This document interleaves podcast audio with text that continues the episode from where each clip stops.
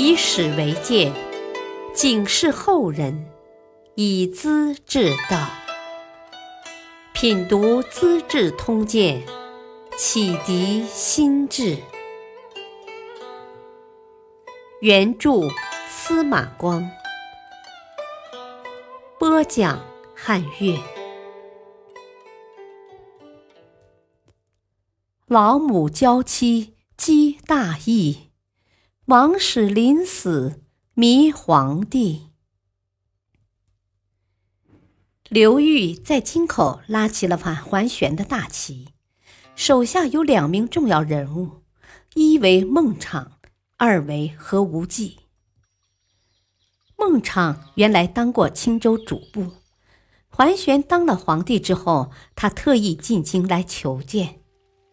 桓玄一见之下十分赏识，很想重用，高兴地问及身边的刘迈：“啊，我看孟昶不错，虽说平民百姓出身，说不定能当尚书郎呢。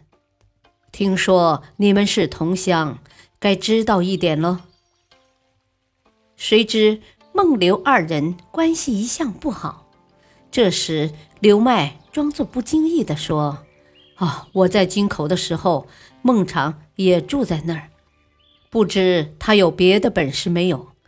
只听说经常和父亲互相赠诗唱和。”桓玄听了，以为孟昶不过是个书呆子，能作些诗罢了。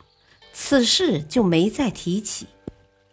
孟昶垂头丧气地回到京口，去投见刘裕。没料到两人一见如故，订立联盟，准备进攻桓玄，声讨他的篡国之罪。回到家中，孟昶跟妻子周氏说起，造反是大事，成败与否无法料想。接着劝妻子早点跟他脱离关系，啊，若是成功得了富贵，一定再来接你。周氏一听，心中激动，正色答道：“你要干大事，我一个女人家阻止不了。但夫君的父母还在，你若失败了，我就是做奴隶也要奉养，绝不会这样回娘家去的。”孟昶叹息良久，起身慢腾腾的走了。周氏觉得他似乎有话没说完，便又追出门外，问是不是还需要钱呢？孟昶欲言又止，周氏指着怀中的婴儿说：“啊，你该明白我的心思。若是你许卖孩子，我也不会吝惜的。”转身回到内房，捧出一个首饰箱，交给丈夫说：“啊，这是全部私房，你拿去吧。”随后又说服弟妹，把家里所有的红色绸帛取出，交给孟昶，给军士们做了战袍。何无忌是刘裕的同事，京口起事的前夜。他正在准备那份声讨桓玄的檄文，半夜过了，还在屏风后斟酌字句。他母亲觉得蹊跷，便踩着凳子在儿子背后看得真真切切，不由得泪如雨下。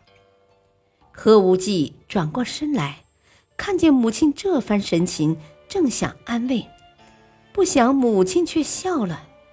啊我不是什么贤明的女人，可看到你如今能这样明大义、担风险，也不觉得有什么遗憾了。又问儿子是跟谁一起做事，听说是刘裕，格外欣慰。啊，你们一定成功的。孟昶和何无忌得到亲人激励，信心倍增。终于成了刘裕的重要帮手。桓玄轻易的当上皇帝，也启发了某些想当皇帝的人。泰山人王始就是一个。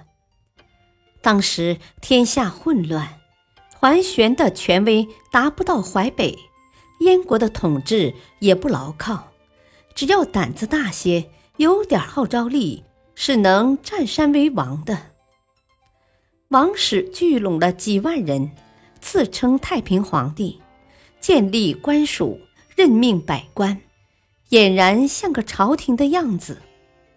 但他没有训练军队，制定发展计划，不过在山里别人管不到的地方混日子而已。南燕国派慕容振统帅大军包围泰山，没几个回合。王室就当了俘虏。这位皇帝虽然要杀头，皇帝的名号还是不改的。王室完全是皇帝的口气。拉上刑场时，王室神色自若，对眼前的处境仿佛没有感觉。有人问他：“你的父亲和兄弟都在哪里？”他说。太上皇蒙尘于外，征东征西，为乱兵所害。太上皇指皇帝的父亲，蒙尘是逃难，躲避在别处。征东和征西两位将军，自然是他给兄弟的封号。王室的妻儿也绑在旁边，人都气昏了。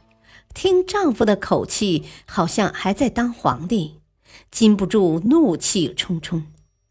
你就吃了一张嘴的亏，胡说八道，闹成这副模样，死到临头还不改。王石很平静地劝他：“皇后，你该明白，自古以来，岂有不灭亡的国家？朕则崩矣。”终不改号，称妻子为皇后，朕就是我。皇帝死了是驾崩，他依然沉浸在当皇帝的感觉里。王石死了，他死得很愉快，因为他沉醉在皇帝的梦境中，真是一个皇帝迷。感谢收听。